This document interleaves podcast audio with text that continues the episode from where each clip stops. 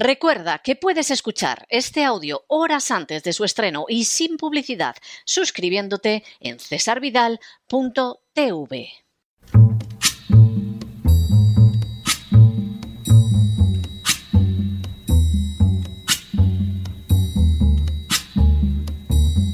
La voz con César Vidal desde el exilio.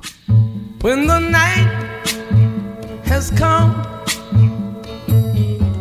and the land is dark and the moon is the only light we'll see. No, I won't be afraid. Oh, I won't be afraid just as long as you stand, stand by me. Y buenos días, muy buenas tardes, muy buenas noches y muy bienvenidos a esta nueva singladura de La Voz. Soy César Vidal, hoy es el martes primero de marzo de 2022 y me dirijo a los hispanoparlantes de ambos hemisferios, a los situados a uno y otro lado del Atlántico y como siempre lo hago desde el exilio. Corría el año 29 después de Cristo cuando un rabino judío enseñaba a sus discípulos. En el curso de su conversación, el rabino afirmó: Kima yoil hadam kijikne et kol haolam benafsho tishahet. Lo que podría traducirse como de qué le sirve al hombre ganar el mundo si pierde su alma. La pregunta, ciertamente retórica del rabino, apuntaba a una angustiosa y perentoria realidad. A lo largo de la historia, los seres humanos se han debatido durante milenios por conquistar cuotas de poder. En el caso de algunos muy excepcionales, incluso han concebido un poder que pudiera llegar a ser continental e incluso mundial. Algunos han estado más cerca que otros de conseguir sus objetivos, pero esa no es en realidad la consideración más importante. Lo que hay que preguntarse es qué ha quedado del espíritu humano después de acometer semejantes acciones. ¿Realmente la persona es mejor? No más poderosa o influyente o adinerada, sino mejor. ¿Realmente esa persona ha conseguido que otras se vean beneficiadas por sus actos? No sometidas o rendidas o esclavizadas, sino beneficiadas. ¿Realmente esa persona ha utilizado lo mejor que había en su interior? No lo más astuto, lo más susceptible de proporcionarle éxito, lo más atractivo, sino lo mejor? Si no es así, resultará a fin y a la postre vano, y posiblemente más que dañino el trayecto vital de esa persona. A fin de cuentas, como señaló el rabino, ¿de qué habrá servido ganar en mayor o menor medida el mundo si al fin y a la postre ha perdido el alma? Por cierto, el rabino en cuestión se llamaba Jesús de Nazaret. En las últimas horas hemos tenido nuevas noticias sobre circunstancias que podrían indicar que estamos al final de una era. Sin ánimo de ser exhaustivos, los hechos son los siguientes. Primero, en 1991 se produjo el colapso de la Unión Soviética y el final de la Guerra Fría. Estados Unidos se convirtió así en la única potencia mundial, iniciándose una época de unipolaridad en la política internacional. Segundo, lejos de intentar incorporar a Rusia a un proyecto mundial, como había sucedido con la Alemania surgida del nazismo tras la Segunda Guerra Mundial, la política de Estados Unidos se dirigió a desmembrarla y debilitarla con la idea de eliminar cualquier posible resurgimiento. Para lograrlo, entre otras cosas, impulsó la elección de Boris Yeltsin, antiguo miembro del Partido Comunista de la Unión Soviética, dispuesto a aceptar las directrices de Washington. A Yeltsin, como previamente a Gorbachev, se le prometió que la NATO no avanzaría una sola pulgada hacia el este. Tercero, tras perder el 30% de su territorio y el 40% de su riqueza, pero asumir el 100% de la deuda de la antigua Unión Soviética, a lo largo de la década de los 90 se produjo la denominada violación de Rusia a menos de consejeros internacionales y de compañías multinacionales americanas y británicas. Cuarto, La denominada terapia de choque no sacó a Rusia del marasmo en que la habían sumido las reformas de Gorbachev, sino que por el contrario llevaron a la quiebra a multitud de empresas, provocaron un empobrecimiento generalizado de la población y causaron la muerte de no menos de 8 millones de personas a consecuencia de la quiebra del sistema de cobertura social que existía en la época de la Unión Soviética. Quinto, en paralelo, la política llevada a cabo por la administración Clinton implicó una mayor intervención en los asuntos internos de Europa. Siguiendo la máxima de que el desmembramiento de Yugoslavia serviría como una especie de ensayo del desmembramiento aún mayor de Rusia, Clinton fue el responsable directo de los bombardeos y acciones militares sufridos por Yugoslavia en 1999. Los ataques tuvieron lugar desde el 24 de marzo hasta el 11 de junio de ese año, constituyendo la segunda gran guerra de la OTAN desde su creación. La guerra fue iniciada unilateralmente por la OTAN, sin autorización previa del Consejo de Seguridad de la ONU. Sexto, de manera bien significativa, el dirigente serbio Slobodan Milosevic, al que los medios presentaron como un nuevo Hitler, fue encontrado muerto en su celda en el año 2006, pero sería absuelto póstumamente de las acusaciones de crímenes de guerra. Por lo que se refiere al numerosísimo caso de crímenes de guerra perpetrados por la NATO en Yugoslavia, jamás fueron sometidos a juicio. Séptimo, Incumpliendo las promesas a Rusia, en 1999 Polonia, Hungría y Chequia se unieron a la NATO. En Rusia, la inmensa frustración por los desastres sucedidos durante la década de los años 90 se tradujo en un enorme respaldo popular al Partido Comunista.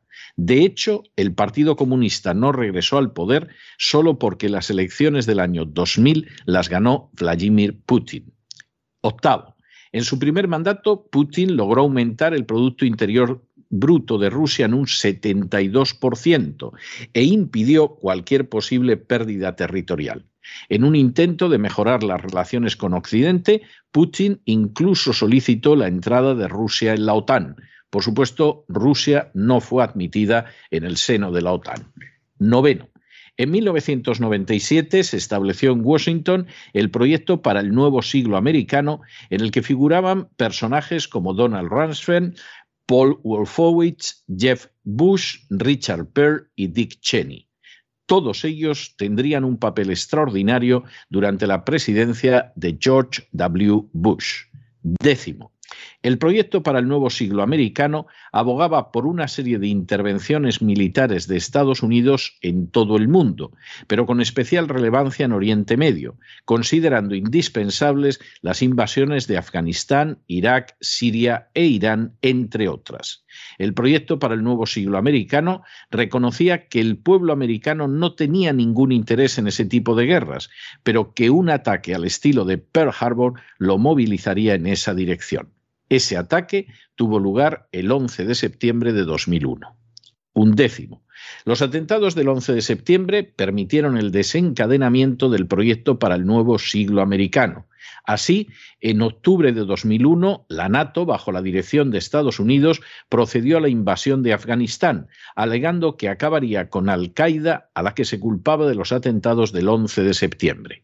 La intervención de la NATO ciertamente derribó el gobierno del talibán, pero fue solo el inicio de la guerra más larga librada por Estados Unidos, una guerra de la que salió derrotado en el año 2021. Duodécimo. En paralelo, en el año 2002, en otro claro incumplimiento de las promesas formuladas a Rusia, se anunció la entrada en la NATO de otros siete países de Europa Central y Oriental. Bulgaria, Estonia, Letonia, Lituania, Rumanía, Eslovaquia y Eslovenia. La entrada se convertiría en formal en el año 2004. Décimo tercero. En el año 2003, Estados Unidos procedió a invadir Irak alegando que su dictador Saddam Hussein contaba con armas de destrucción masiva. La afirmación era rotundamente falsa y, de hecho, cuando el general americano Colin Powell leyó documentos en la sede de Naciones Unidas que apuntaban a esa circunstancia, mintió descaradamente falseando su contenido. La guerra efectivamente derribó a Saddam Hussein, pero se extiende hasta el día de hoy, habiendo sumido a Irak en una situación de miseria e inestabilidad a la que no se ve fin, cercano. Décimo cuarto. También durante la presidencia de Bush se llevaron a cabo las primeras revoluciones de colores que disfrazaron de movimientos populares lo que eran operaciones de cambio ilegal de gobierno impulsadas entre otros por las organizaciones de George Soros. Las revoluciones de colores más importantes en aquel entonces fueron la rosa de 2003 en Georgia y la naranja de 2004 en Ucrania, que permitió que los nacionalistas ucranianos llegaran al poder, así como la de los tulipanes en Kirguistán en 2005. El fenómeno continuaría durante toda la década siguiente como una manera de dar golpes de Estado disfrazados de movimientos populares en Europa, Asia y África. Décimo quinto. El esfuerzo bélico combinado en Afganistán e Irak no solo disparó el gasto público y la deuda de Estados Unidos, sino que limitó enormemente la posibilidad de continuar con los planes del nuevo siglo americano, cuyos componentes reconocieron su fracaso en 2006 disolviéndose como entidad. Con todo, al año siguiente, Estados Unidos desplegó tropas en Etiopía, Kenia, Liberia, Mauricio, Ruanda, Seychelles, Somalia, Tanzania y Uganda. El nuevo tablero de ajedrez tenía como claro objetivo el control de África, aunque la opinión pública americana prácticamente no se enteró de nada de estos movimientos. Décimo sexto. En 2009 llegó a la presidencia de Estados Unidos Barack Obama. Aunque recibió el Premio Nobel de la Paz al entrar en la Casa Blanca, la presidencia de Obama fue extraordinariamente belicista y agresiva. A decir verdad, sus dos mandatos se caracterizaron por avanzar la agenda globalista de forma coactiva en distintas naciones y por favorecer, como otros presidentes anteriores, los negocios del complejo industrial militar. Un papel determinante en la política de Obama lo tuvo George Soros, que a la sazón estaba dotado de un inmenso poder en el seno del Partido Demócrata. Décimo séptimo. Barack Obama, incumpliendo una vez más las promesas formuladas a Rusia, incorporó a la NATO a Albania y Croacia en el año 2009.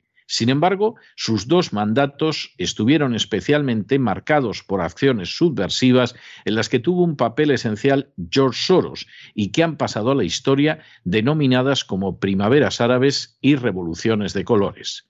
Décimo octavo. Las primaveras árabes fueron en términos generales fracasos absolutos que llegaron a amenazar con la implantación de regímenes islámicos radicales o como en el caso de Siria, con la abierta derrota de Estados Unidos que se vio superado por una Rusia que logró mantener en el poder a Al-Assad. Décimo noveno. En el año 2011, la NATO procedió a la invasión de Libia. Las consecuencias trágicas de esa acción perduran hasta la actualidad en una guerra civil que no concluye y en una nación dividida en dos. Como ha pasado con otras intervenciones denominadas humanitarias, el destino de Libia, como el de otras naciones invadidas, resulta ahora mucho peor que antes de la intervención. Vigésimo. Por lo que se refiere a las revoluciones de colores, tuvieron su mayor éxito en el golpe de Estado de 2014 en Ucrania, que llevó a los nacionalistas ucranianos al poder con el respaldo de nuevo de las organizaciones de George Soros. Pero fracasaron estrepitosamente en intentos similares en Bielorrusia y Rusia. En términos generales, ni una sola de las revoluciones de colores ha servido para proporcionar libertad, prosperidad o estabilidad a las naciones donde tuvieron lugar y, por el contrario, han aumentado las tensiones sociales, empobrecido a las naciones y creado mayores motivos de inseguridad internacional. Vigésimo primero. En 2015, el general Wesley Clark reveló que ISIS, el Estado Islámico, había sido una creación de los aliados de Estados Unidos para combatir a Hezbollah. Vigésimo segundo. De manera bien significativa, el Premio Nobel de la Paz Obama bombardeó ocho naciones en sus cinco primeros años de mandato y tras insistir en que el calentamiento global era el principal reto del siglo XXI y presionar a diferentes naciones para que asumieran la ideología de género, no logró en absoluto frenar el ascenso meteórico de China y aumentó las razones de resentimiento de una Rusia a la que siguió acosando en vez de convertirla en aliado. Por añadidura, fue incapaz de impedir que Rusia recuperara Crimea. Vigésimo tercero. La llegada de Donald Trump a la presidencia marcó algunos cambios significativos en la política americana. Convencido de que el enfrentamiento real se daba entre globalistas y patriotas, Trump detuvo el impulso de la agenda globalista y evitó las presiones del complejo industrial militar para entrar en nuevas guerras. Aunque no consiguió salir de Irak ni de Afganistán, aunque aceptó la alianza con Arabia Saudí y aunque autorizó operaciones como el asesinato del general iraní Qasim Soleimani, Donald Trump impulsó iniciativas de paz como los acuerdos de Abraham entre Israel y las naciones del Golfo Pérsico y sobre todo se convirtió en el primer presidente americano desde 1941 que no introdujo a los Estados Unidos en una nueva guerra. Vigésimo cuarto. A pesar de haber sido acusado de recibir ayuda del presidente ruso Putin, lo cierto es que Donald Trump también incumplió las promesas formuladas a Rusia y en año 2017 la OTAN reconoció oficialmente como miembros aspirantes a Bosnia y Herzegovina, Georgia y Macedonia siendo en el caso de Georgia un caso especialmente sensible para la seguridad de Rusia. Vigésimo quinto. Será objeto de especulación por generaciones hasta qué punto la negativa de Trump de no entrar en una nueva guerra resultó decisiva para haberse apartado del poder. Sí resulta indiscutible que con un respaldo de los medios que llegó incluso a la práctica de la censura contra el propio presidente de los Estados Unidos, Biden pudo entrar en la Casa Blanca en el año 2021. Su llegada al poder implicó un regreso a una política encarnizada de impulso de la agenda globalista, precisamente cuando esa agenda, a través del foro de Davos, anunciaba un gran reseteo que, entre otras consecuencias, tendría la de que para el año 2030 Estados Unidos ya no sería la primera potencia mundial, sino una nación más entre varias potencias. Y vigésimo sexto, Biden ha protagonizado hasta la fecha una desastrosa retirada de Afganistán que en cualquier caso habría sufrido cualquier otro presidente y una política de acoso de Rusia manifestada en la posibilidad de que Ucrania entrara en la NATO, acabando así con el principio de mutua destrucción asegurada que ha salvado al mundo durante décadas del estallido de una guerra nuclear. Cuando en el año 1991 tuvo lugar el colapso de la Unión Soviética, hubo quien anunció el final de la historia y el inicio de un periodo en que todo el planeta asumiría la democracia y la economía libre de mercado. Sin duda, al menos algunos de los que así pensaban eran bien intencionados y creían en su visión del futuro, pero esta no ha podido revelarse menos parecida a la realidad. Lejos de contribuir a estabilizar Europa, creando una zona de naciones desmilitarizadas en el centro y en el este del continente, Estados Unidos no ha dejado de faltar a las promesas formuladas a Gorbachev y a Yeltsin y de mover las fronteras de la NATO cada vez más hacia el este. Lejos de contribuir a estabilizar Hispanoamérica mediante un trato justo y una colaboración leal con las naciones que la componen, Estados Unidos ha empleado su poder para presionar en favor de la adopción de la agenda globalista y ha permitido la perpetuidad de dictaduras como la venezolana, porque resulta ideal para llevar a cabo el saqueo de las riquezas de Venezuela, o la de Cuba, porque es un magnífico escaparate de lo que le pasa a los niños malos que no siguen los criterios de Washington. Lejos de seguir la política de los padres fundadores, de evitar las alianzas militares permanentes y de buscar sobre todo el comercio y las buenas relaciones con todas las naciones, Estados Unidos ha ido ampliando alianzas como la NATO, cuyas acciones ya poco o nada tienen que ver con sus primeros orígenes. Ha perpetrado horribles crímenes de guerra en el planeta y ha creado una inestabilidad en Europa que puede ser fatal. Lejos de seguir una política de trato equitativo con sus aliados, ha desarrollado una actitud impositiva que, por ejemplo, en la actual crisis de Ucrania está causando gravísimos daños económicos a Europa y está contribuyendo a crear fisuras en el sistema de alianzas con Estados Unidos. Lejos de concluir con el terrorismo islámico, ha terminado por fomentarlo en dudosas operaciones de inteligencia que han convertido el mundo en más volátil e inestable. Y lejos de proporcionar cohesión a la nación, ha optado por gastar el 53% de su presupuesto nacional en gastos militares y por impulsar políticas disgregadoras como las seguidas por la agenda globalista.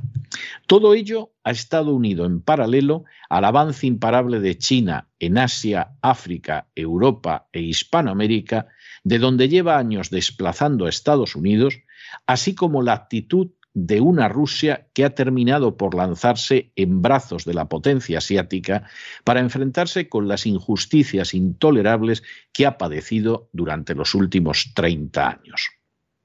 Estados Unidos tuvo en sus manos, en las tres décadas de poder unipolar, cambiar el mundo para bien.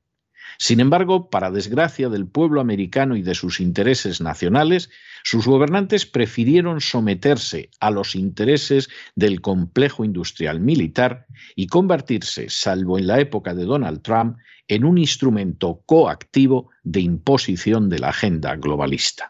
Los pésimos resultados de esa conducta están siquiera en parte a la vista con una China en avance imparable, con una Rusia que pudo ser aliada, pero que sometida a promesas incumplidas y a un trato intolerablemente injusto, contempla con hostilidad a Estados Unidos, y con unos aliados que desconfían de manera creciente de Estados Unidos porque se sienten gravemente dañados por la política exterior americana. Y nada de ello debería de sorprendernos. Estados Unidos se fundó sobre unos cimientos extraordinariamente sólidos procedentes de la cosmovisión de los puritanos. Se trataba de unos cimientos que hundían sus raíces en la Biblia y que por eso mismo, y a diferencia de lo que sucedía en el sur del continente americano o del europeo, proclamaban la existencia de derechos inalienables como la vida, la libertad y la búsqueda de la felicidad.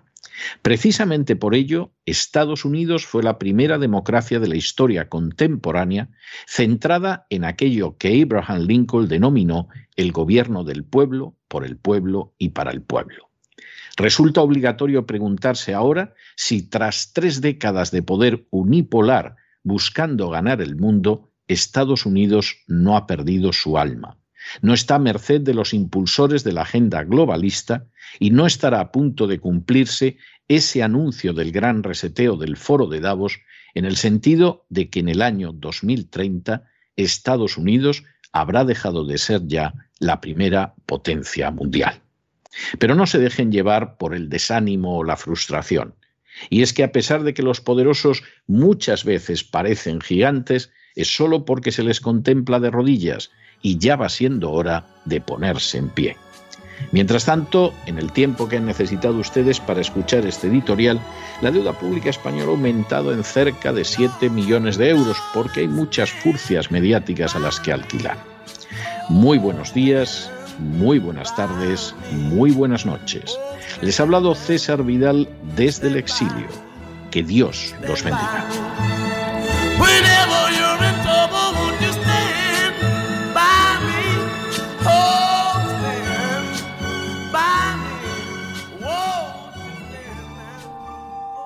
Esta sección está patrocinada por crowdfunding con el siguiente mensaje. Nuestro Señor Jesucristo, el único Dios verdadero, es misericordioso y nuestro Salvador.